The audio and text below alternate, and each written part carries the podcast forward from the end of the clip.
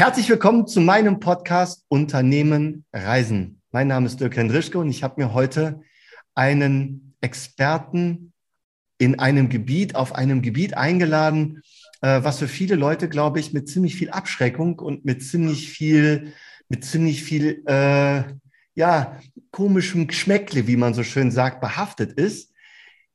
Jürgen Brandt ist Experte im Versicherungswesen. Jürgen, und ich freue mich riesig auf unser Gespräch. Hallo. Hallo, mein lieber Dirk. Ich freue mich auch riesig auf heute, auf unseren Podcast und natürlich auch auf deine tollen Fragen.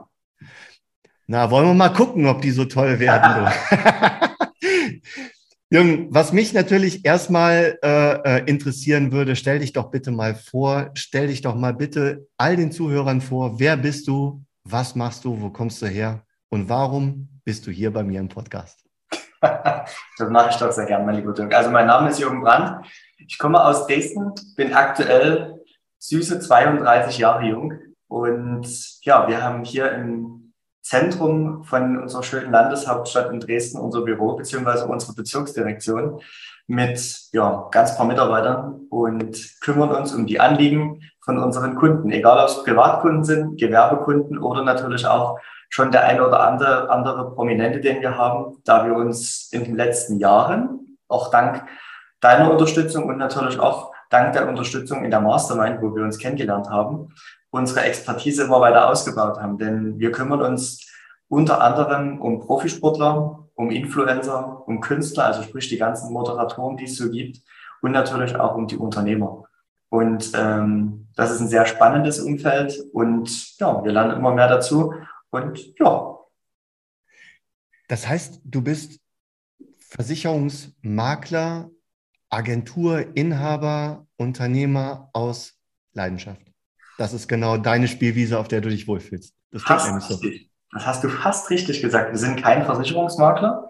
Wir sind mhm. äh, Ausschließlichkeitsvermittler. Also das bedeutet, wir vertreten eine Gesellschaft mhm. und natürlich für besondere Risiken, zum Beispiel für Profisportler oder auch für diverse Influencer, können wir natürlich bestimmte Produkte nicht bieten. Da gibt es spezielle Versicherungen, die halt auch nur eine gewisse Zielgruppe versichern und da können wir uns natürlich dann hinwenden und uns dann um die Angelegenheiten kümmern.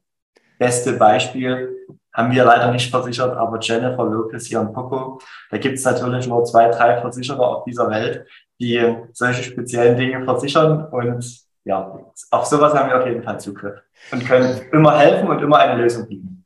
Wenn ich jetzt den Hintern von Jennifer Lopez hätte, ne? also jetzt nur mal wirklich Gesetz den Fall, ja, also anyway, wenn ich jetzt den Hintern von Jennifer Lopez hätte und ich würde jetzt sagen, Jürgen, also da, da haben wir die Kiste, müssen wir jetzt versichern, könntest du mir aber trotzdem weiterhelfen?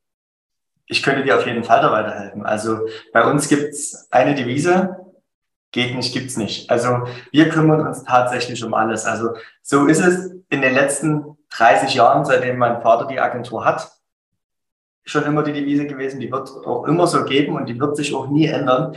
Wir finden für alles eine Lösung. Der Kunde kommt zu uns und sagt, ich möchte. Und wir kümmern uns natürlich dann auch um diese ganzen Sachen, um den Kunden, ja, dann das Angebot, die Lösung auf den Tisch zu legen.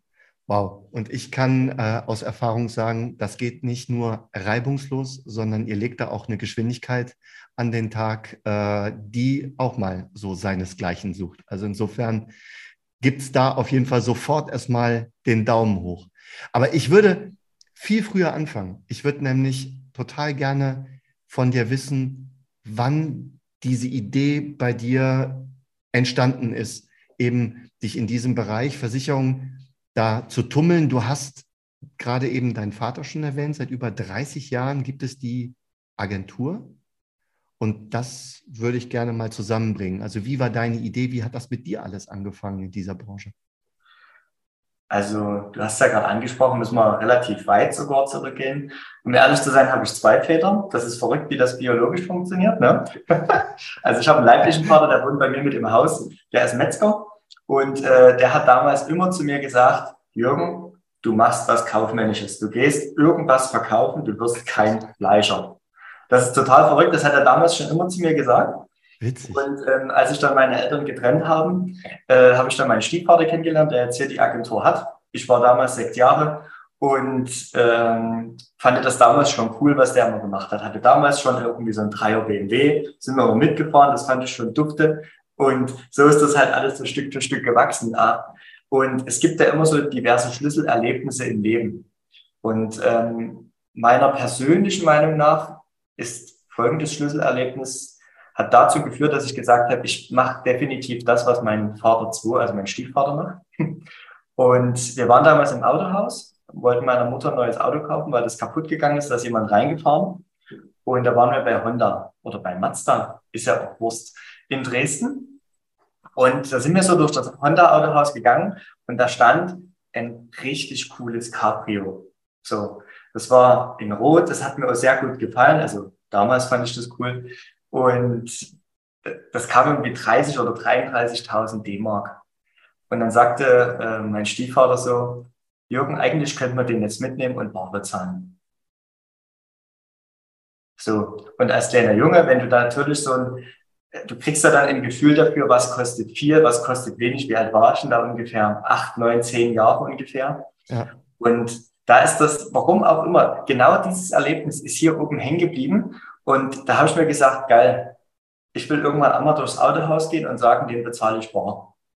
Das mhm. ist total verrückt. Und deswegen die, die Verknüpfung, ich mache das Gleiche wie mein Vater, ne? wie mein Stiefvater. So, und Dein Vater. Mein Vater. So, und äh, da stand das für mich halt fest, ähm, zu sagen, cool, du verkaufst Versicherung. Und das kann doch nicht so schwer sein, Versicherungen zu verkaufen. Und im Laufe dieser Zeit war es dann halt so, dass ich dann, wo ich so 13, 14, 15 war, das ging ja damals alles, da konntest du ja überall arbeiten, habe ich halt neben der Schule noch Klamotten verkauft bei einer großen, namhaften Modekette. Und das hat mir echt viel Spaß gemacht. Ich habe dort als Praktikant oder als Aushilfe halt wirklich Klamotten verkauft, wie am, am Fließband. Und das war gut. Dann war die Prüfungszeit. Und ähm, als die Prüfungszeit dann war, ist meine Mutter verstorben. Die hatte Krebs damals. Und natürlich hat es dann auch das eine oder andere, das Warum immer mehr geschärft. Warum will ich gewisse Sachen im Leben haben oder mir gewisse Sachen erfüllen? Und die Prüfung dann halt bestanden. Und mit 17 war es natürlich so, du konntest noch nicht in den Vertrieb gehen. Also damals war natürlich, ich werden bestimmt später darauf zurückkommen, die Thematik Digitalisierung war damals einfach noch nicht so weit, 2006, 2007.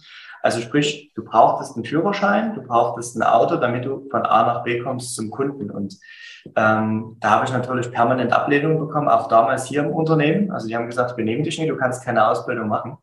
Und habe damals eine Ausbildung gemacht zum Kaufmann für Versicherung und Finanzen. Nee, Quatsch, zum Sozialversicherungsfachangestellten bei der AOK damals noch, drei Jahre lang. Und dann jugendlicher Leichtsinn, jeden Monat Ausbildungsgehalt auf den Kopf gekloppt in der Disco. War natürlich der Chef und konnte schön mit den Hosenträgern knallen. Und äh, ja, Ausbildung natürlich gerade so geschafft. Dort auch im Vertrieb gewesen, das war super, nicht übernommen. Und dann haben wir gesagt, okay, gut, beim eigenen Schuster lernst du nicht, machst du bei einer anderen großen deutschen Beamtenkasse deine Ausbildung habe dort meine Ausbildung gemacht, als Bester abgeschlossen, also auch überregional in der kompletten Bundesrepublik. Schulisch war eine gute 2, vertriebsseitig Beste über die ganzen drei Jahre immer wieder hinweg. So, und da stand für mich fest, okay, gut, jetzt Vollgas. Und habe dann dort die Ausbildung abgeschlossen, war noch ein gutes halbes Jahr angestellt. Das war angestellter Außendienst. Also mhm. die Guten haben äh, zu wenig verdient und die Schlechten zu viel. Und äh, habe mich in einem halben Jahr halt weitergebildet, habe Ausbildereignungsprüfung gemacht, habe diverse ja, Qualifikationen für die Gewerbeerlaubnis, die benötigt werden in unserem Business, mir dort angeeignet, weil ich habe jeden Monat mein Geld bekommen. Und ähm, ja, wir hatten übrigens auch trotzdem, unabhängig davon, dass ich in der Ausbildung, habe ich noch zu Hause gewohnt, äh, hatte ich trotzdem immer ein bisschen Zeit früh, weil das ging dort alles ein bisschen später los. Das wurde eben so eingetrichtert. Naja, wir hatten immer den besten Rasen zu Hause. Also der war immer saftig grün. Wir hatten kein Unkraut. Also die Zeit hatte ich dann in der Ausbildung trotzdem noch. Das war verrückt. Und ja, und dann habe ich aber gekündigt im Angestelltenverhältnis und habe dann zum Vater gesagt, oder er sagte damals zu mir im Skiurlaub, Jürgen, wenn du dich selbstständig machen willst, das geht von heute auf morgen. Ja, wenn er das sagt, dann nehme ich ihn beim Wort. So, dann habe ich dort gekündigt, damals bei dieser Beamtenkasse. Und äh, drei Tage bevor das Ding zu Ende war, sage ich hier, Vater, übrigens in drei Tagen fange ich an bei dir. Du hast ja gesagt, ich kann von heute auf morgen Gewerbe anmelden und geht los. Da war Ruhe. Ja. Ich dachte, du, wir sind in Kontakt. Ich sage, mir doch egal, du hast gesagt, das geht von heute auf morgen. Richtig. Ja. Ach, so, naja, und da hat man dann ordentlich zu tun. Also wir haben es zwar dann auf Biegen und Brechen gerade so hinbekommen, dass es einigermaßen reibungslos war. Also ein Gewerbe anmelden geht da tatsächlich schnell. Das funktioniert von heute auf morgen. Aber jedoch so eine Anbindung in einem großen Unternehmen zu bekommen, wo du Personalnummern brauchst, Führungszeugnisse und was weiß ich nicht alles. Ähm, so ist das dann halt Stück für Stück entstanden, die ganze Sache. Ja. Das heißt, du bist wann genau bei deinem Vater in die Agentur mit eingestiegen? Also erste, genau mit. 1.1.14. Also im Januar 14 bin ich äh, mit eingestiegen. Und ja, und das waren seitdem haben wir immer wieder ein traumhaftes Jahr, jedes Jahr aufs Neue, was natürlich unsere Zahlen angeht und natürlich auch das Personal. Mhm. Jetzt stelle ich mir vor, kommt so ein junger Wilder, der so hier und da mal so ein paar Körner eingesammelt hat, kommt er so zum, zum Paps, der eine laufende Agentur hat mit Werten, mit, mit ähm, Leitplanken. Ging das von vornherein recht einfach, sich da so ins Onboarding zu betreiben oder habt ihr da schon ein bisschen Arbeit äh, leisten müssen? Also der Anfang, der war schon sehr interessant. Also ich wusste, oder ich weiß es immer noch, dass mein ähm, Vater ein sehr geradliniger Typ ist und auch mal um in NLP-Sprache zu sprechen, er ist halt wirklich so der ZDF-Typ, kurz und knapp. So irgendwelches Laberababer, da kriegt er die Krise. Und ähm, natürlich auch was das Thema Terminvorbereitung angeht, Nachbereitung, da gab es natürlich Strukturen. So, die sollte jeder einhalten. Damals ganz viel Papier. Ich habe Papier gehasst. Mir wurde damals noch in, gesagt, du nimmst auch so einen Success-Kalender, die aus Leder mit diesen ja, ja, ja. Haken und fürchterlich. So, und ich habe dann gesagt, du, ich habe auf sowas keine Lust. Es gibt ein iPhone, da trage ich meine Termine ein und dann erinnert mich auch der Computer, wann ich losfahren soll. So, da brauche ich jetzt nie mehr irgendwelche Routen einfallen lassen. Das, so. Naja, da gab es dann schon so ein paar Diskussionen. Was ist, wenn die Technik ausfällt? So fing das ja an. Ja, ja, naja, und ähm, jedoch unabhängig davon, wir haben dann äh, gemerkt, gut, ich gebe dann doch ganz schön Gas. Mir wurden immer mehr Freiheiten gegeben. Und natürlich wurde dann auch immer wieder die Frage gestellt, Mensch, wenn du so viele Zahlen schreibst, was machst du anders als ich? Ah. Das hat mir mein Vater die Frage gestellt. Und ähm, die Frage hat er aber nie nach einem Jahr gestellt, sondern die Frage hat er dann tatsächlich mal nach drei Jahren gestellt und gesagt, du, okay. das ist seit drei Jahren immer wieder brutale Zahlen, besser als meine und ich bin über 30 Jahre dabei. Es muss doch irgendwo dafür ein Rezept geben, erzähl mal. Cool. Und so sind wir dann halt in die Gespräche gekommen, haben halt neue Strukturen hier im Büro geschaffen. Wir haben Tätigkeitsbeschreibungen erstellt, also auch für die neuen Mitarbeiter, damit das ganze Onboarding immer weiter und immer besser wird das war, ist dann halt immer wieder ein Prozess geworden. Und man muss ein was dazu sagen. Ich war wirklich vier Jahre hintereinander in Deutschland Platz eins, also von allen Vertriebspartnern. Und ähm, das war schon eine coole Sache. Also auch ehrungsseitig war das auch ein geiles Erlebnis. Und da muss ich jetzt ein was dazu sagen. Da kommen wir auch zu der Thematik Routine. Ich will dich dann hier aus dem Konzept bringen. Alles gut. War bei den viermal, wo ich Platz eins war, kam immer wieder das Lied von Andreas Borani ein Hoch auf uns. Ja. Das ist so verrückt. Ich habe mir nichts gewünscht, ne? Oder irgendwas. Es kam immer wieder das Gleiche. Ich fand das so verrückt. Und das ist für mich jetzt immer so ein, seit vielen Jahren schon ein, unter anderem ein Ritual. Jeden Morgen, wenn ich ins Büro fahre, höre ich mir das Lied an. Das geht drei Minuten und. Und damit hole ich mir so viel Energie für den Tag, das ist brutal. Ne? Und ähm, um deine Frage zurückzukommen, was das Thema so Strukturen angeht. Also wir haben uns da immer weiter optimiert und natürlich auch ausgetauscht, weil am Anfang hat ja gar keiner damit gerechnet, dass ich wegschnipse.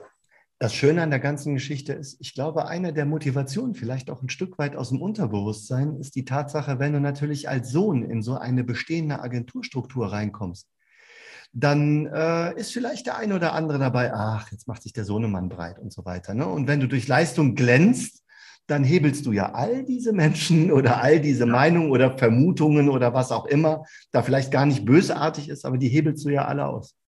Genau, und was natürlich auch noch ein Riesenthema ist, ähm, wie kann man das umschreiben? Also, oder anders gesagt, er ist halt, oder damals war er trotzdem noch sehr cholerisch, sehr streng.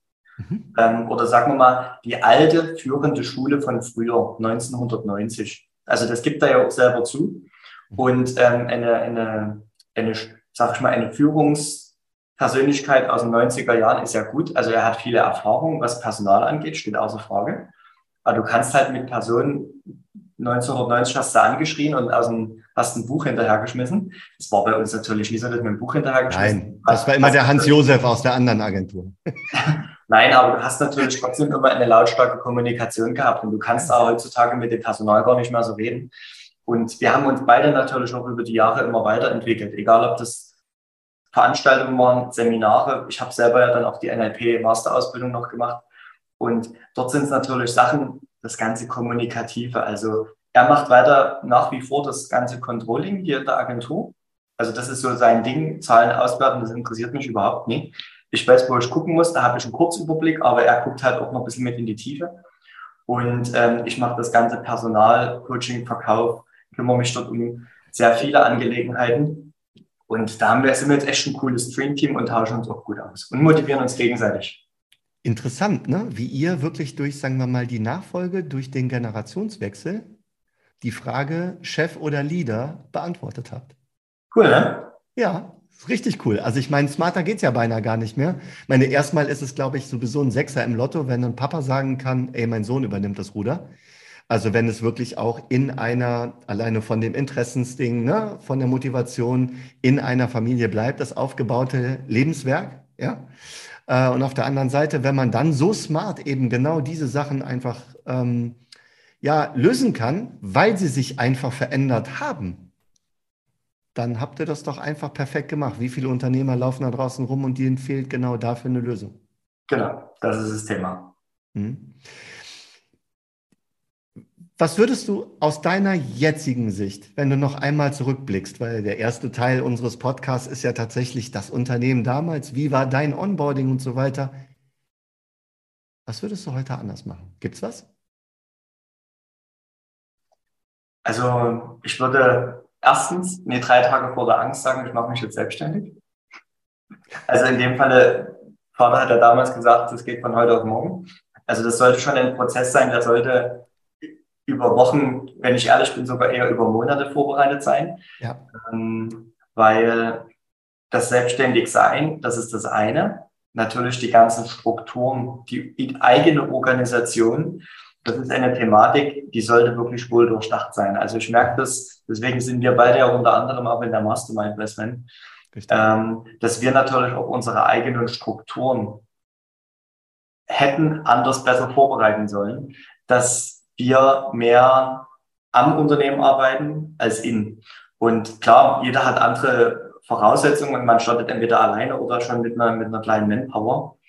Ähm, aber mir geht es mittlerweile immer wieder so, ich verkaufe zu gerne und bin natürlich auch sehr viel draußen und dann bleibt natürlich auch das eine oder andere liegen oder verschiebt sich. Also das hätte ich damals mit einer anderen Organisation bestimmt lösen können. Und natürlich auch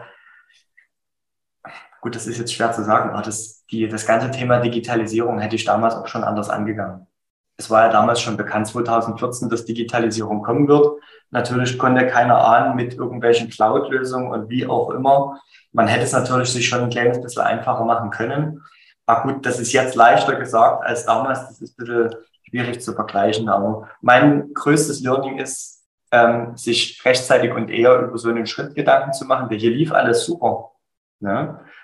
Aber eher Gedanken machen und ordentlich strukturiert zu stoppen und nicht zu hektisch, weil das sind, da hängt schon ein Rattenschwanz hinten dran, egal ob es Finanzamt, Steuerberater ist, ähm, interne Maßnahmen, interne Schulungen, Produktschulungen etc. pp. Das ähm, brauchst schon einen Kopf dafür. Ich würde das gerne als Schlusswort nehmen, nämlich genau dich überleiten in den zweiten Block. Bis hierhin erstmal Danke zu sagen, tatsächlich, dass du uns auf deine Reise mitgenommen hast. Und es ist für mich als Interviewer, als Host immer wieder spannend zu hören, wie hat das denn alles angefangen? Was ist denn eigentlich das Fundament? Das hast du wirklich äh, ähm, sehr cool, wie ich finde, und sehr dynamisch erklären können.